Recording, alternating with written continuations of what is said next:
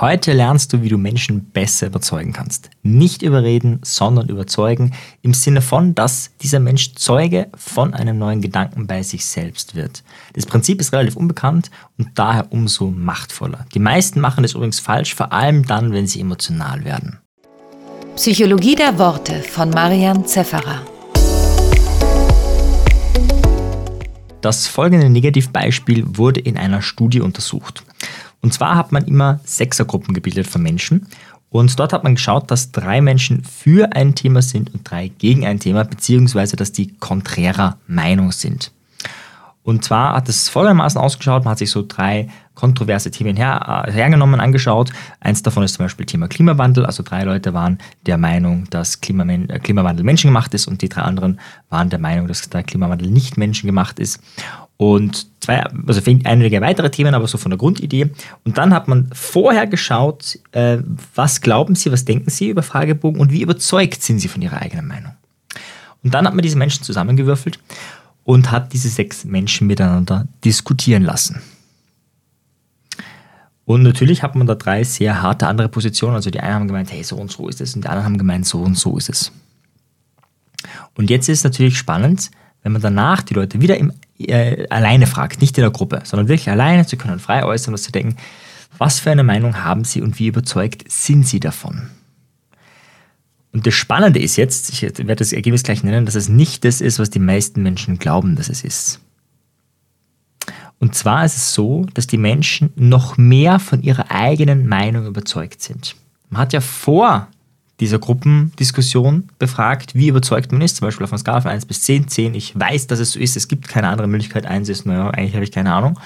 Und danach, und tatsächlich ist es so, dass obwohl du eine Gegenposition bekommst, du danach mehr davon überzeugt bist, dass deine Position stimmt. Wichtig, dazwischen wurde nicht recherchiert, die Teilnehmer hatten jetzt keine Möglichkeit, irgendwas zu machen, sondern das Einzige, was dazwischen passiert ist, dass jemand anderer, der gegenteiliger Meinung ist, diese Meinung ausgesprochen hat. Und das führt dazu, dass wenn du deine Meinung äußerst, äh, also dass, dass, dass deine Meinung noch stärker wird. Ja, das heißt, erster, erstes Takeaway von heute, wenn du Menschen sozusagen ähm, deine Meinung aufdrücken willst, dann sind sie von der gegenteiligen Meinung mehr überzeugt. Und, so, das ist vor allem bei kontroversen Themen der Fall, beziehungsweise vor allem, wenn die Leute schon so eine gewisse Idee, eine gewisse Meinung haben. Wenn jemand von Dutten und Blasen keine Ahnung hat und gar nichts weiß, ist was anderes, aber wenn jemand eine Position hat, dann ist es tatsächlich so, je extremer deine Position äh, geäußert wird, desto wahrscheinlicher ist, dass du das Gegenteil von dem bewirkst, was du möchtest. Und wenn man dieses Prinzip, was ich hier heute unterrichten möchte, was ich hier heute dir näher bringen möchte, verinnerlicht hat, dann wird man nicht nur überzeugender, sondern die eigene Landkarte wird auch reichhaltiger. Wie funktioniert das Ganze jetzt? Also die Idee ist, dass du nicht nur deine Position einbaust, sondern auch die Gegenposition. Und hier hakt es schon bei vielen Menschen, weil sie die Gegenposition gar nicht kennen. Also die Idee ist jetzt nicht zu sagen, okay, äh, ja, der Klimawandel ist äh, doch menschengemacht oder nicht menschengemacht, sondern die Argumente dieser Position, dass du die einbringst. Und wichtig, nicht die moralischen Argumente. Um das geht es nicht. Das hat eher wenig Einfluss, sondern wirklich die Argumente, die der andere bringt, die äh, überlegt sind oder auch nicht überlegt, das ist jetzt äh, sei mal dahingestellt, sondern das, was sozusagen die andere Seite hervorbringt, dass du die selber einbringst. Das heißt, wenn du das machst, dann wirst du merken, dass du bei vielen die, die, Position gar nicht so genau kennst. Also du kennst die Position, aber du weißt eigentlich gar nicht, was sind die Argumente.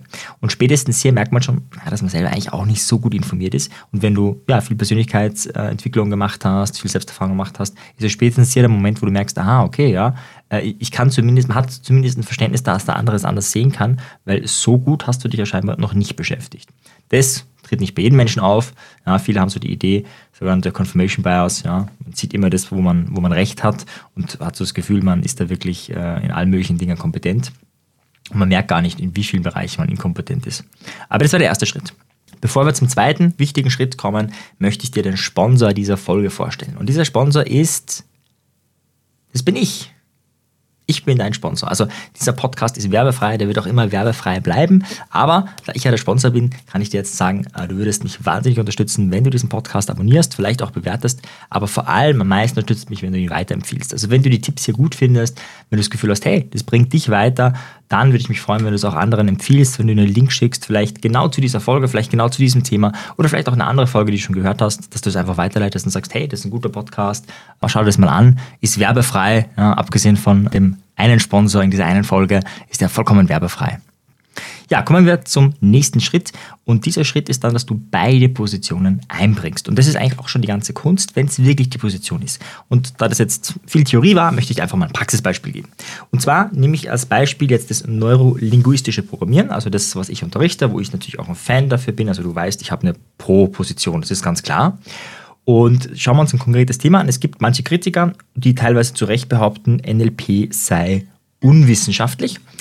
Und dann gibt es natürlich auch manche NLPler, die sagen, hey, das stimmt gar nicht. Ja, und dann sagen beide Positionen so, ah, das ist unwissenschaftlich. Dann sagen, nee, ist gar nicht, es funktioniert ja und so weiter und so fort. Und das hat meistens nicht den Effekt, dass, sich da irgendjemand überzeugen lässt. Und ich würde das jetzt als jemand, der die Pro-Position hat, einfach mal so als, ja, als Beispiel bringen, wie ich das machen würde oder wie man das machen könnte mit dieser Methode. Also es könnte zum Beispiel so sein wie, ähm, ich habe ja seit ja, über ein Jahrzehnt Erfahrung im neurolinguistischen Programmieren und ich habe beobachten können, dass Menschen da sehr tiefgreifende Veränderungen machen, die dann auch sehr lange äh, wirken.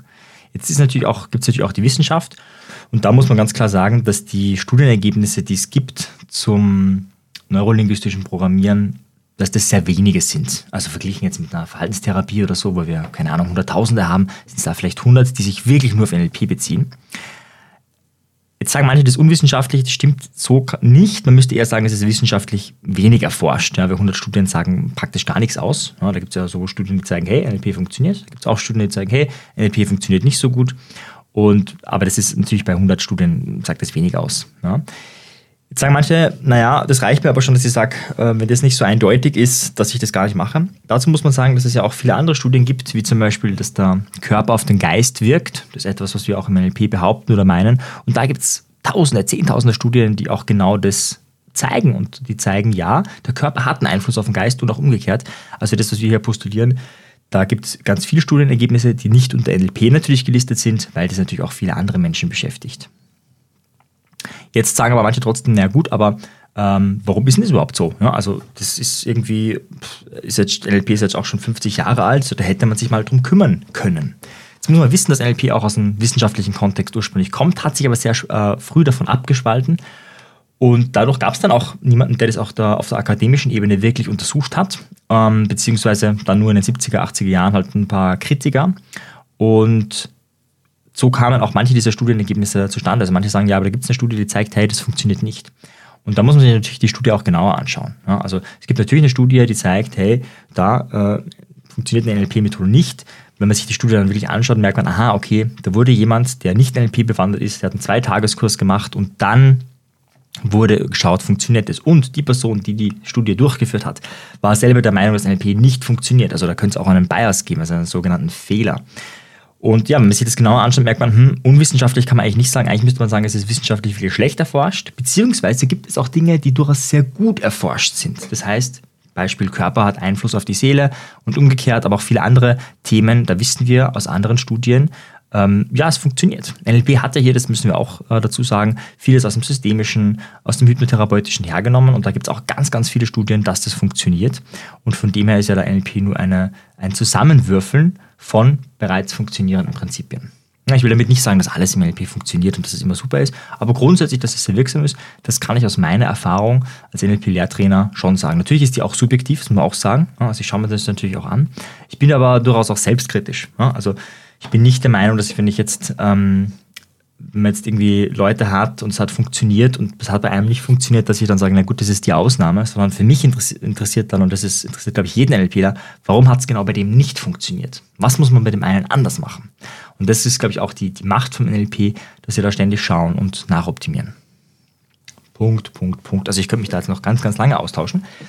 Aber das wäre so das Vorgehen. Du merkst, ich bin bei meiner Position geblieben, bei meiner Pro-Position. Also ich bin dafür, dass NLP, ich würde nicht sagen, dass NLP wissenschaftlich ist, also das würde ich auch nicht behaupten. Es gibt manche NLPler, die das behaupten. Da ist die Argumentationsstrang natürlich, dass man sagt, nicht NLP an sich, sondern ganz vieles, was wir machen, ist ähm, wissenschaftlich erforscht, wie zum Beispiel, dass der Körper Einfluss auf die Seele hat und das ist so das Argument. Das ist aber, das hinkt ein bisschen, das muss man schon auch ganz klar sagen. Also ja, man könnte sagen, auf der einen Seite stimmt es, aber auf der anderen Seite, hm, da gibt es schon berechtigte Kritik. Und dementsprechend ist es dann auch ein bisschen, wie soll ich sagen, ähm, schwach untermauert. Und da verstehe ich dann die Kritik auch. Also hier ähm, ist ja die Idee, dass ich mir das Argument mal anschaue. NLP ist unwissenschaftlich. Da könnte man ja sagen, ist ja vollkommen egal. Aber was ist die Suggestion davon? Naja, dass NLP nicht funktioniert. Jetzt gibt es eine Möglichkeit, dass ich sozusagen, bei, also um das zu entkräften, kann ich Beispiele nennen, das habe ich auch gemacht, dass NLP funktioniert, zum Beispiel bei mir oder bei meinen Teilnehmern. Das hätte man durchaus noch ausbauen können. Dann ist aber noch immer dieses, naja gut, das könnte ja alles Placebo sein oder so, darauf hätte man auch noch eingehen können. Und dann habe ich mir das hergenommen und habe wirklich gesagt, ja stimmt, es gibt noch zu wenig Studien, ja, habe aber auch einen sogenannten Reframe, etwas mit dem wir uns später noch beschäftigen, eingeführt, nämlich dass ich sage, nee, es ist nicht unwissenschaftlich, es ist wissenschaftlich weniger forscht. Das ist ein großer Unterschied. Ja. Unwissenschaftlich würde ja heißen, es gibt ganz viele Studien, die zeigen, es funktioniert nicht. Ja.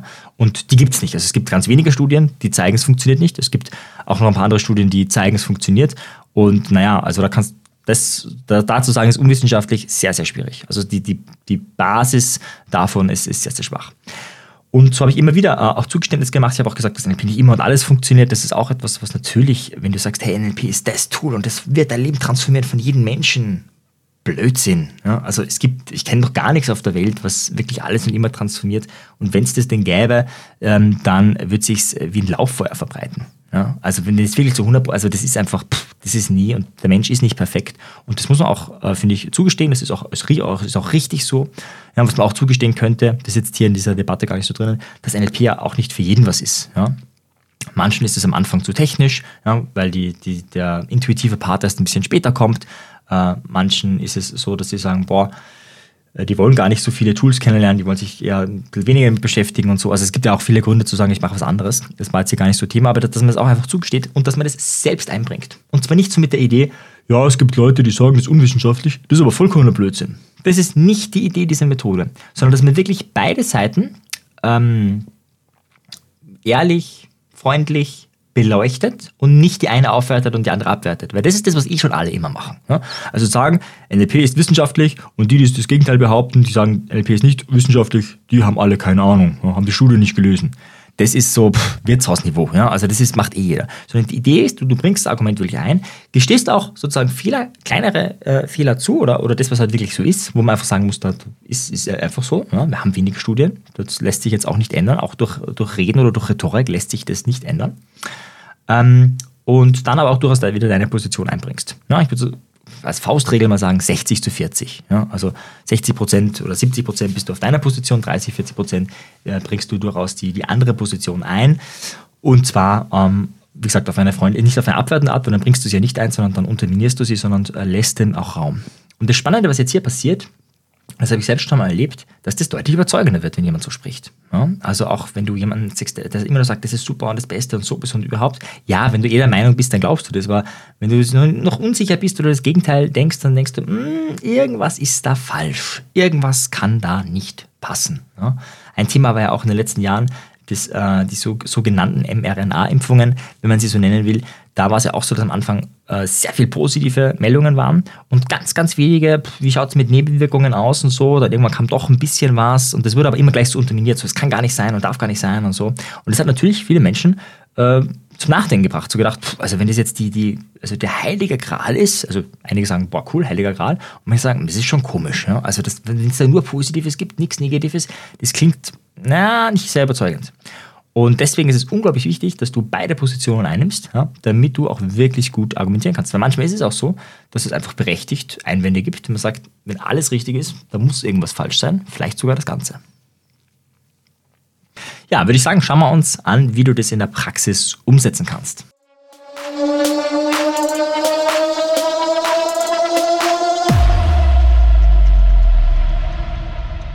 Was wäre, wenn du dir in Verhandlungen und hitzigen Diskussionen deutlich leichter tust und dir die Menschen wirklich zuhören würden? Mit den folgenden drei Tipps kann dir genau das gelingen. Erstens, kenne die Argumente beider Seiten. Nicht die moralischen Aspekte, die echten Argumente.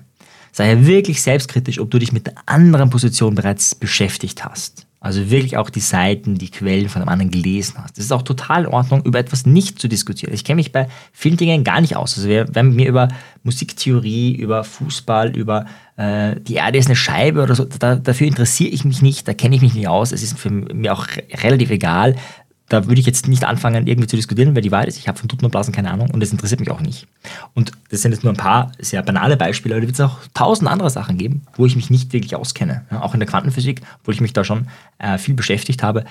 Das, ich kenne, da gibt es verschiedene Positionen bei manchen Dingen. Also, das ist auf dem Niveau bin ich nicht, muss ich auch nicht sein. Und da ganz ehrlich zu sagen, hey, dann diskutiere ich darüber halt nicht. Aber wenn dir das Thema wichtig ist, dann die Position des anderen aus anzuschauen. Tipp 2, überlege dir, welche Argumente du vor allem nachvollziehen kannst. Nicht, dass sie dich total überzeugen, aber du kannst sie nachvollziehen. Also beim NLP, wenn jemand sagt, NLP ist unwissenschaftlich, finde ich übertrieben, aber ich kann es nachvollziehen, dass es jemanden stört, dass es nicht so viele wissenschaftliche Ergebnisse gibt. Ähm, wenn jemand sagt, hey, äh, dieses, das ist äh, zu viel äh, Werbehascherei und die Idee, jeder kann durch NLP Erleuchtung in drei Tagen gewinnen und so, dass das übertrieben ist, kann ich nachvollziehen und nicht nur nachvollziehen, das ist auch totaler Bullshit. Ja? Und da gibt es halt ein paar schwarze Schafe, die das behauptet haben, so in die Richtung, das ist aber eine, eine Minderheit, ja? aber kann ich auch nachvollziehen. Und dann nimmst du das her und schau und, und äh, genau, also das, das merkst du einfach mal und schaust dir an, was kannst du dann nachvollziehen. Jetzt gibt es zwei Möglichkeiten. Variante A ist, du kommst drauf, dass deine Position gar nicht so solide ist, wie du gedacht hast.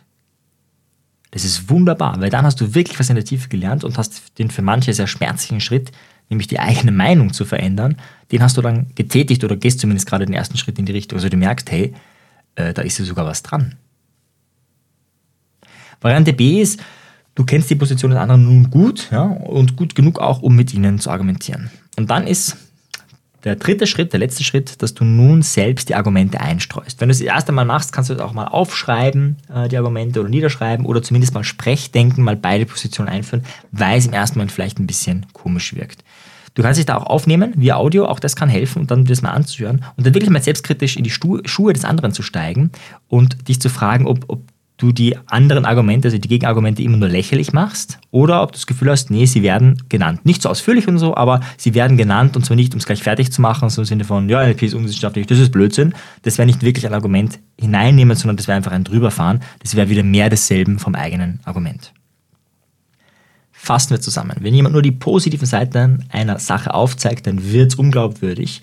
Egal um was es geht, ob es um Medikamente geht, um Impfungen geht, um Fernsehen, ähm, was auch immer. Also Fernsehen ist auch so ein Thema, ja. Das ist, nein, nein, das kann gar keine Schäden bei Kindern auswirken, weil so bist du und überhaupt. Also wenn du sagst, das kann gar nicht sein dass überhaupt irgendetwas schlecht sein könnte, dann zum Glück haben da einige Fragezeichen und denken sich, hm, da könnte ja vielleicht doch was nicht stimmen und das ist ja so gesehen auch ganz gut.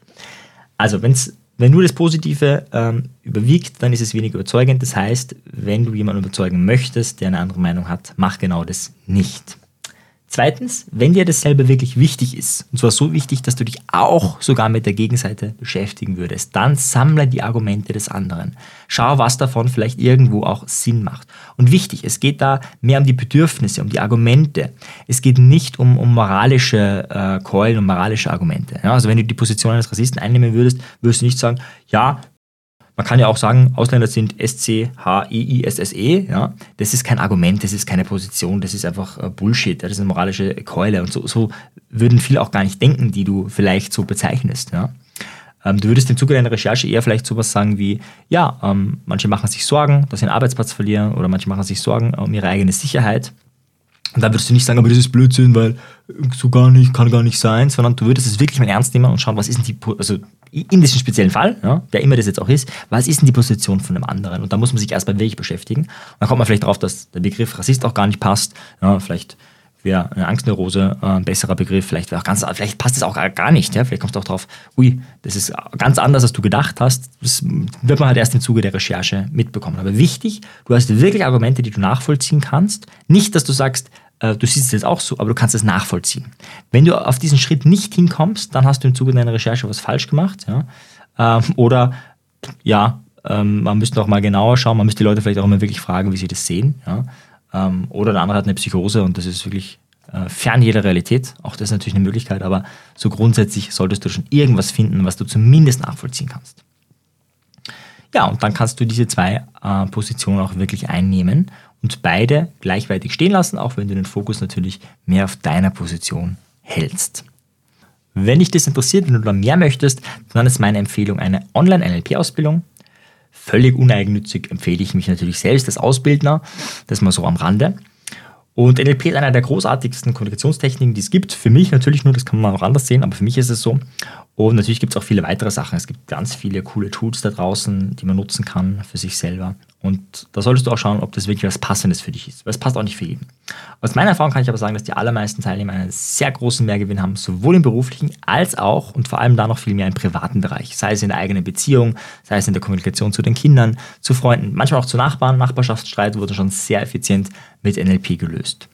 Es gibt auch ein paar wenige Leute, die nicht so viel daraus ziehen können. Ähm, das ist eher Leute, die sich vorher gar nicht beschäftigt haben und einfach mal irgendwas gebucht haben. Oder auch Leute, die schon sehr viel Erfahrung haben, schon vielleicht seit einem Jahrzehnt in dem Bereich tätig sind als Kommunikationstrainer und die das auch vieles davon schon kennen ja, und dann ja so das Gefühl haben, ja, kenne ich schon und so, dann sind trotzdem noch immer einige Inspirationen dabei. Aber natürlich, wenn du eine Ausbildung zu einem gewissen Preis auch zahlst, da willst du, oder wollen viele natürlich was Neues haben und die ziehen nicht ganz so viel heraus wie andere.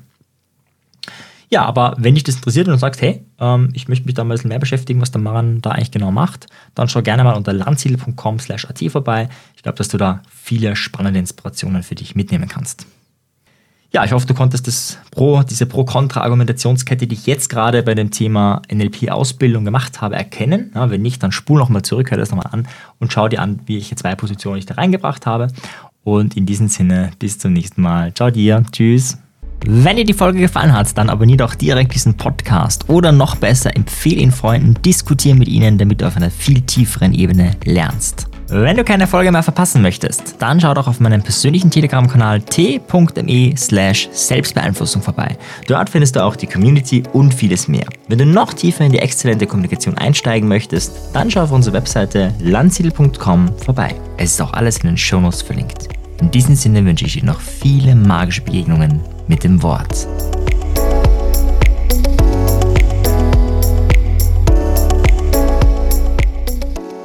Wie kannst du die Produktivität von Mitarbeitern, von Kunden, von wen auch immer steigern? Und ist Lob eigentlich schädlich? Das ist Teil der nächsten Podcast-Folge, also gleich abonnieren, weiterempfehlen und beim nächsten Mal vielleicht sogar gemeinsam dabei sein.